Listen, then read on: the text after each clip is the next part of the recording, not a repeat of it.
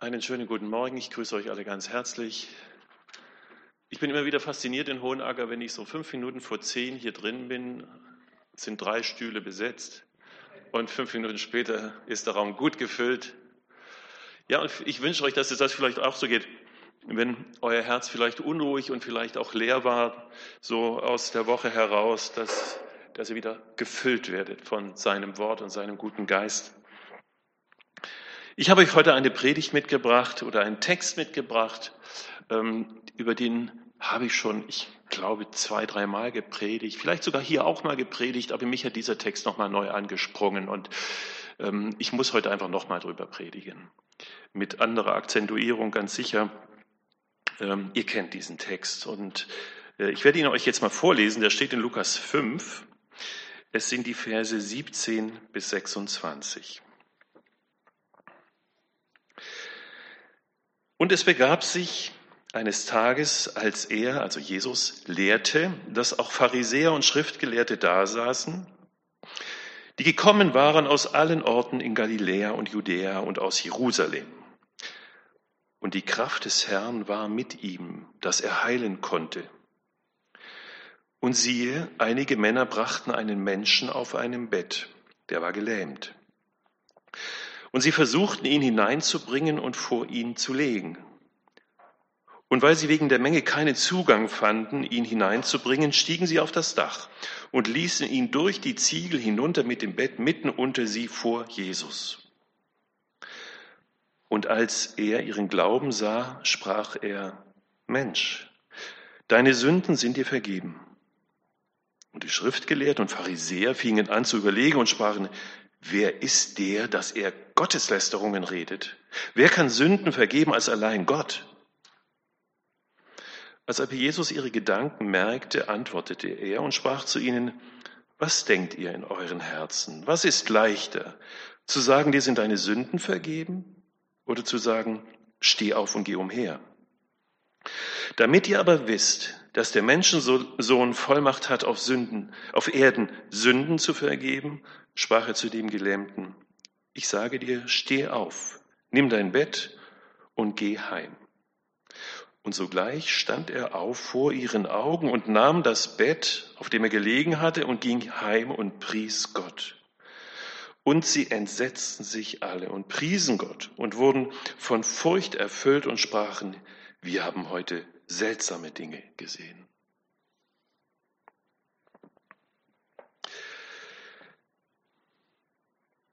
Die Geschichte spielt in Kapernaum, kleines Städtchen, vielleicht Dorf. Heute gibt es ja nur Ruinen noch zu sehen. Am Nordufer des See Genezareth, ein Ort, an dem Jesus immer mal wieder auch war. Das Haus des Petrus war da. Petrus wohnte dort mit seiner Familie. Ist auch der Ort, wo Jesus die Schwiegermutter des Petrus geheilt hat. Ihr kennt diese Geschichte, die vom Fieber ja gebeutelt war. Und oft war Jesus dort, wenn er nicht gerade unterwegs auf Wanderschaft war mit seiner Jüngertruppe.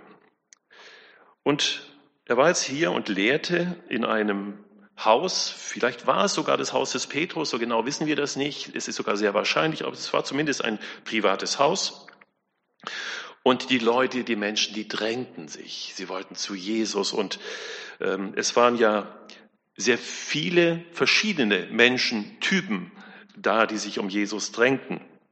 Aus allen Orten kamen sie, haben wir gelesen. Mit ganz unterschiedlichen Erwartungen sind zu Jesus gekommen. Es kamen Pharisäer, es kamen Schriftgelehrte, die theologische Prominenz, die Jesus ja schon seit längerer Zeit quasi verfolgte und ähm, ihm so ein bisschen auf den Zahn fühlen wollten. Die haben auch keine Kosten und Mühen gescheut, auch weite Reisen auf sich zu nehmen. Bis aus Jerusalem kamen sie, haben wir gerade gelesen. Und dann waren da auch die anderen Leute, die, die wirklich eine echte Not hatten, die hilfsbedürftig waren, die vielleicht krank waren, die gehört und gesehen und gespürt hatten von diesem Jesus, da geht etwas aus, sowas haben wir noch nie erlebt. Seine Worte waren kraftvoll. Von ihm ging eine Aura aus, die, die ihnen, ja, Gott näher gebracht hatte. Das spürten sie. Also die Hütte ist voll. Wahnsinniges Gedränge, wir haben es gelesen, der Raum selbst ist voll. Wahrscheinlich standen sie noch draußen vor der Türe in diesen engen Gassen. des Ortes. Ähm, und jetzt kommen diese vier Freunde mit ihrem diese vier ja, Freunde eines Kranken, eines Gelähmten, bringen ihn auf dem Bett, auf der Trage daher. Wir erfahren überhaupt nicht viel von diesem Kranken. Wir erfahren auch nur ganz wenig von seinen Freunden. Das Augenmerk liegt aber auf diesen vier Freunden. Und die haben scheinbar eine ganz, ganz große Hoffnung im Blick auf Jesus. Sie gehören nicht zu dieser theologischen Prominenz, die da auch dabei saß. Sie wollen ihren Freund schlicht und einfach zu Jesus bringen. Und natürlich wissen Sie, er muss jetzt so nah wie möglich an Jesus ran. Aber wie da durchkommen? Und sie überlegen, wie sie das anstellen sollten. Und hm, dann schauen sie auf das Dach. Und sie dachten, das ist die einzige Chance, an Jesus ranzukommen. Und dann gehen sie darauf und decken da teilweise das Dach da ab. Die Dächer waren damals sicher anders konstruiert als, als unsere Dächer hier, das ist klar. Aber so ohne weiteres konnte man durch dieses Dach auch nicht durchkommen, das war klar. Die war, da war Lehm, da war Ziegel, da war Putz. Und stellen wir uns vor, Jesus steht da an diesem Ort, in diesem Haus, lehrt und währenddessen, so stelle ich mir das zumindest vor, fängt es an, so langsam zu rieseln, so, erst kommt so ein bisschen Putz runter, dann kommen die ersten Lehmbatzen runtergefallen, vielleicht fällt auch ein Ziegel durch, das Loch wird immer größer. Und wir lesen, dass diese vier Freunde durch dieses Loch ihren gelähmten Freund herunterlassen und er landet wirklich mit seinem Bett unmittelbar vor Jesus mitten in dem Raum und alle konnten es sehen. Also die, die Lehrstunde, die Jesus da gerade abgehalten hatte, die wurde sehr abrupt unterbrochen. Das mag für viele auch ein Ärgernis gewesen sein, denn wenn Jesus lehrte, dann saßen seine Zuhörer mit, mit offenem Mund, mit offenen Augen, die waren fasziniert. Das war ja spannend, wenn Jesus erzählte. Und jetzt wurde das unterbrochen. Unangenehm.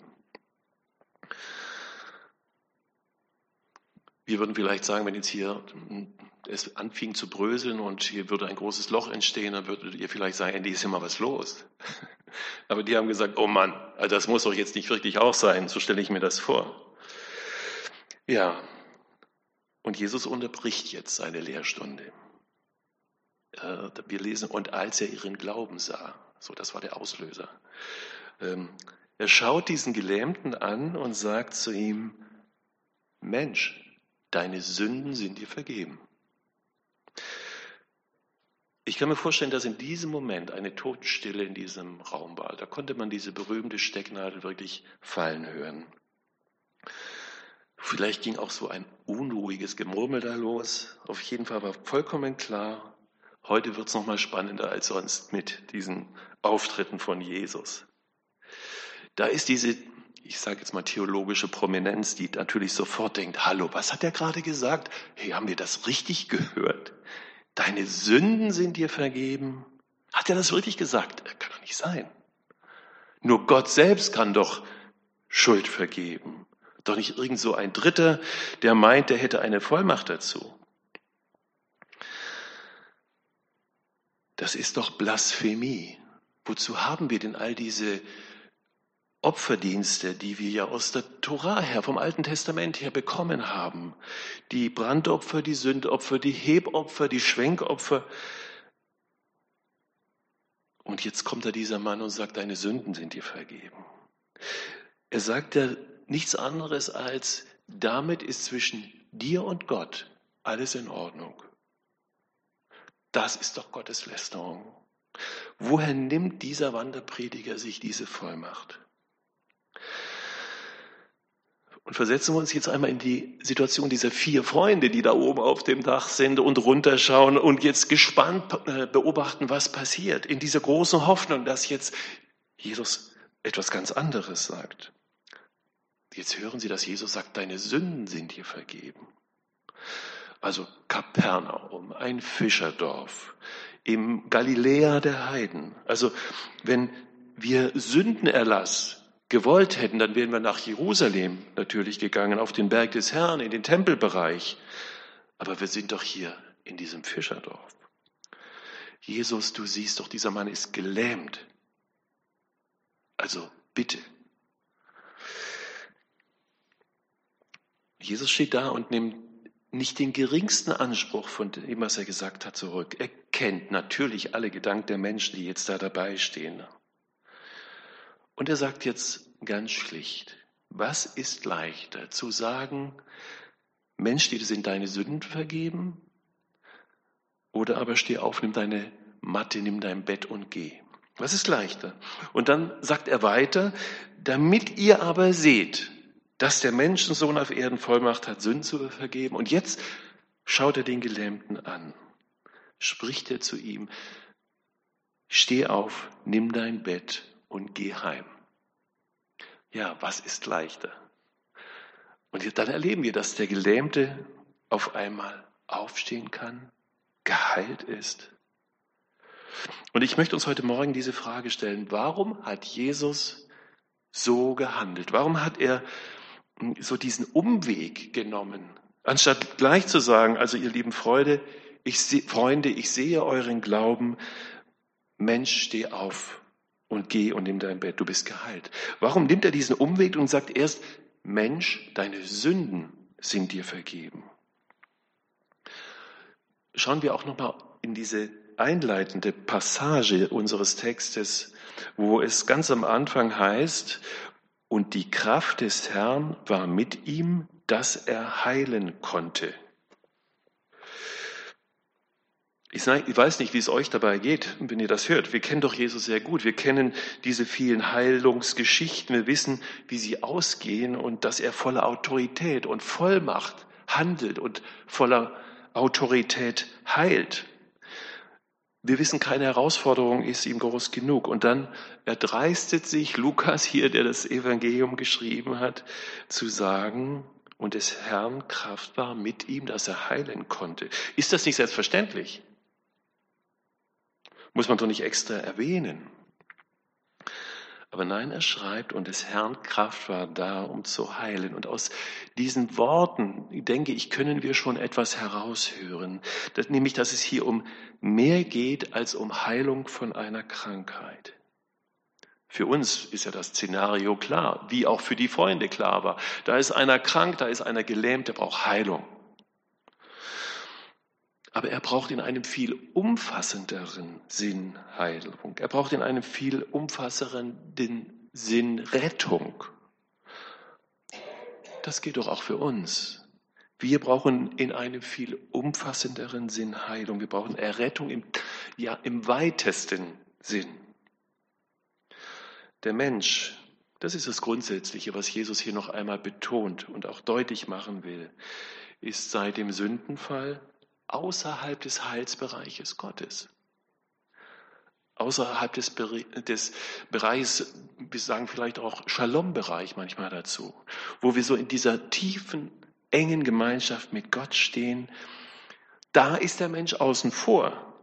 Er ist nicht mehr in diesem Heilsbereich. Jeder von uns, egal wie und wo er auf die Welt kommt und egal wie süß die kleinen Babys auch immer sind, wir Menschen leben außerhalb des Heilsbereichs.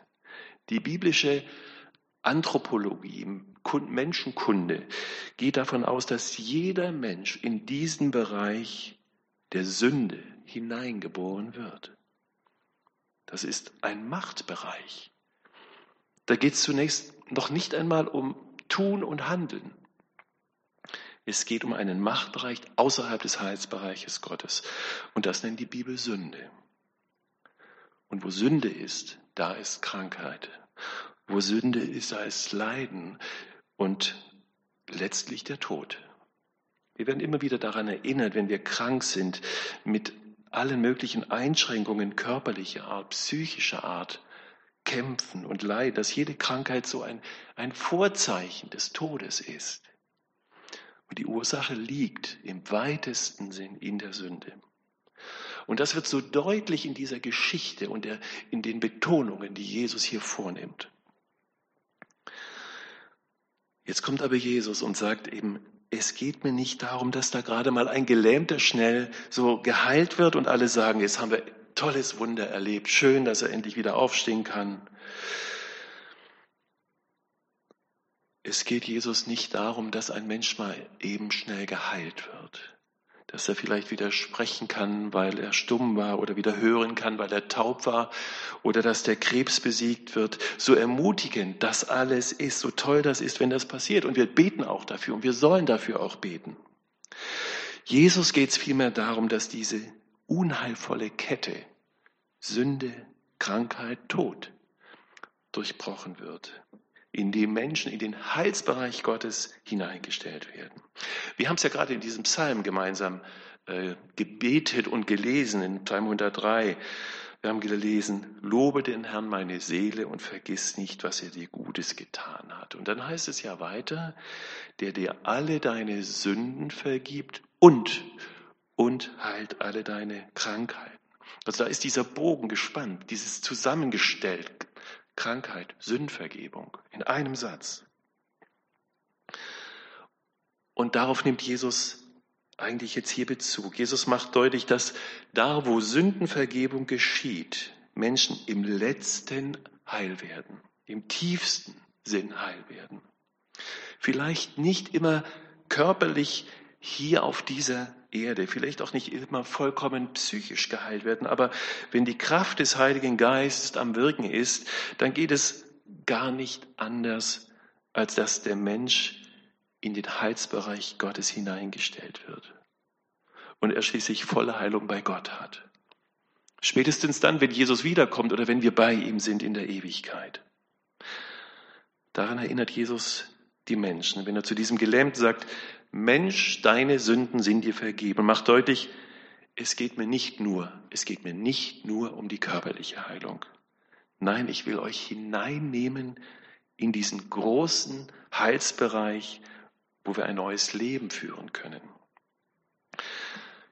Die theologische Prominenz, die war entsetzt, dass Jesus es gewagt hatte zu sagen, Mensch, dir sind deine Sünden vergeben. Die haben sich gefragt, was erdreistet sich dieser Rabbi, dieser Wanderprediger? Prediger? Woher nimmt er diese unverschämte Freiheit?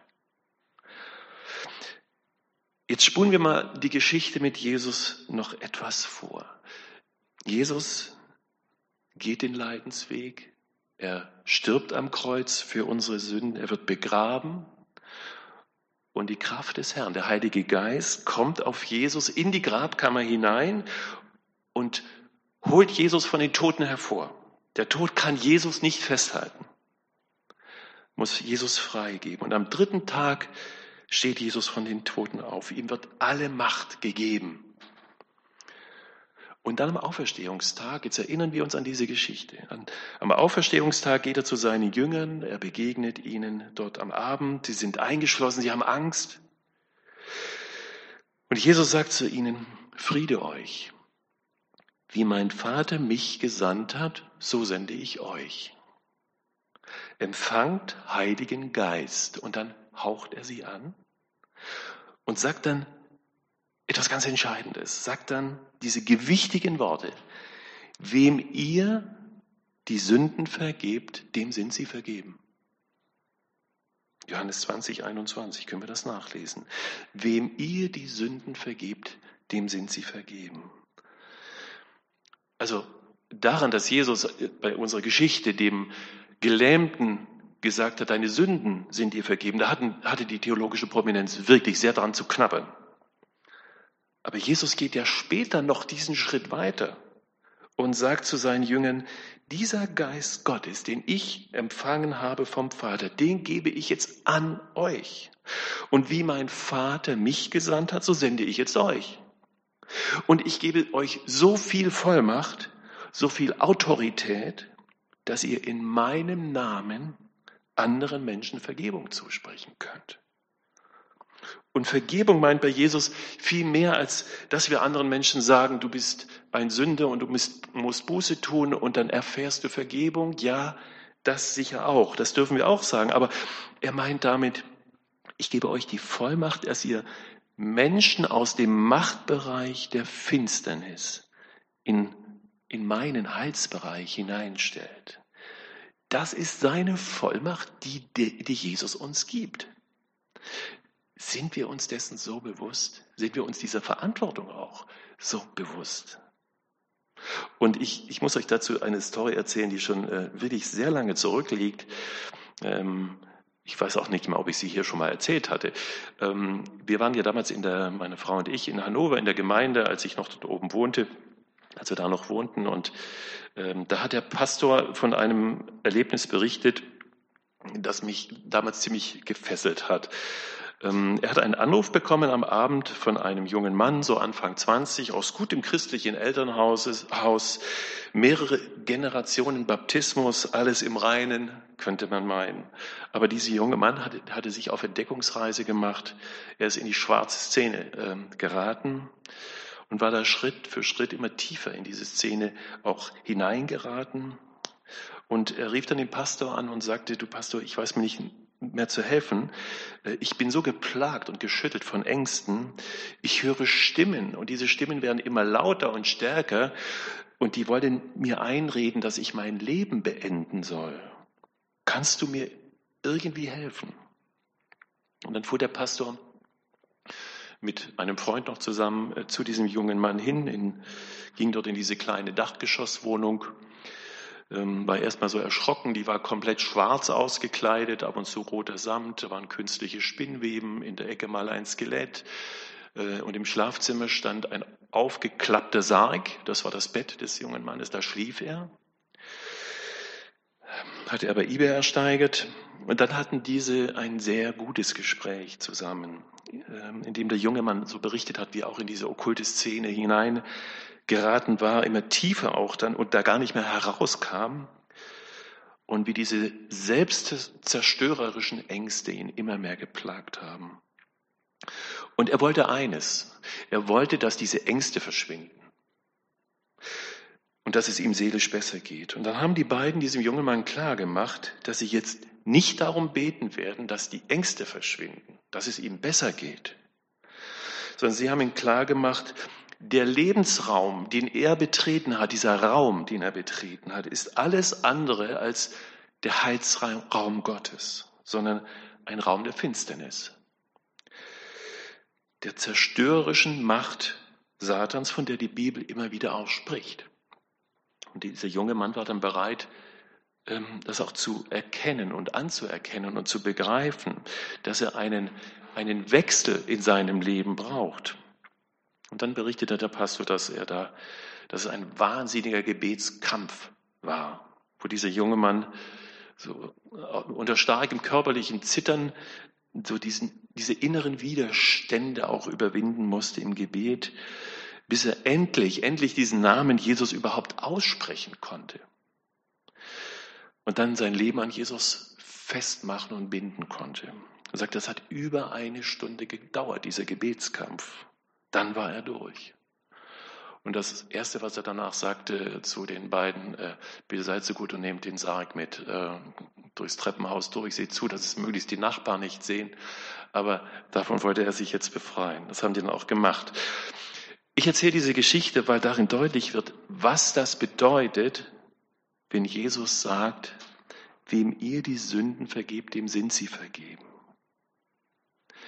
Es geht darum, dass er dich und mich einsetzt, gebrauchen will, dass andere Menschen in diesen Heilsbereich Gottes hineingestellt werden und diesen Zuspruch bekommen, dass ihr Leben neu werden kann.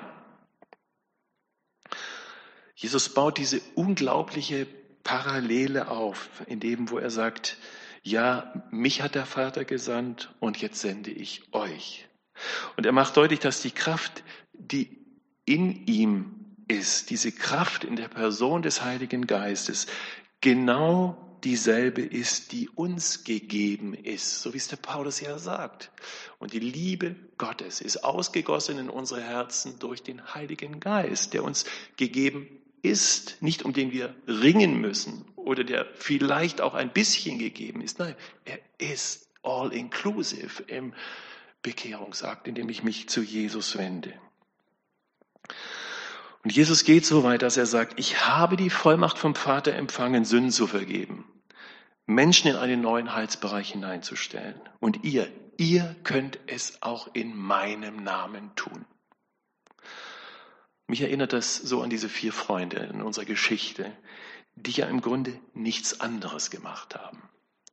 Sie haben ihren Freund genommen und haben ihn in die Mitte vor Jesus gestellt und jetzt in ihrem Glauben von Jesus alles erwartet. Es heißt ja so, Jesus sah ihren Glauben. Er sah ihren Glauben. Und ich denke manchmal, was wäre auf der Erde so möglich, wenn wir Christen uns aufmachen würden, diese, diese Vollmacht so mh, hm, zu erkennen und sie dann auch einzusetzen. Wo wir zu den Menschen sagen, du, ich, ich sehe im Moment deine Not. Ich sehe, du bist in einer ganz blöden Lage und ich frage dich, darf ich dich vor Jesus stellen? Darf ich dich so in seine Gegenwart bringen? Und ich wünsche mir, dass wir das so heute auch mitnehmen. Vielleicht so aus dem Gottesdienst für unseren Alltag, ähm, dass wir so einen offenen Blick bekommen für Menschen, äh, die, die wir so in einem Gespräch dann auch vor Jesus stellen dürfen. Aber auch wo ich selber den Mut habe zu sagen, du, ich, kannst du für mich beten? Ich habe im Moment keine Kraft dazu. Stell mich bitte in diesen Heilsbereich Gottes neu hinein. Ich brauche das jetzt. Dass wir da auch als Gemeinde so auf einen gemeinsamen Weg kommen und es gemeinsam lernen. Wirklich gemeinsam lernen. Ich wünsche es für mich, ich wünsche es für euch, ich wünsche es für uns alle. Gott helfe uns dabei. Amen.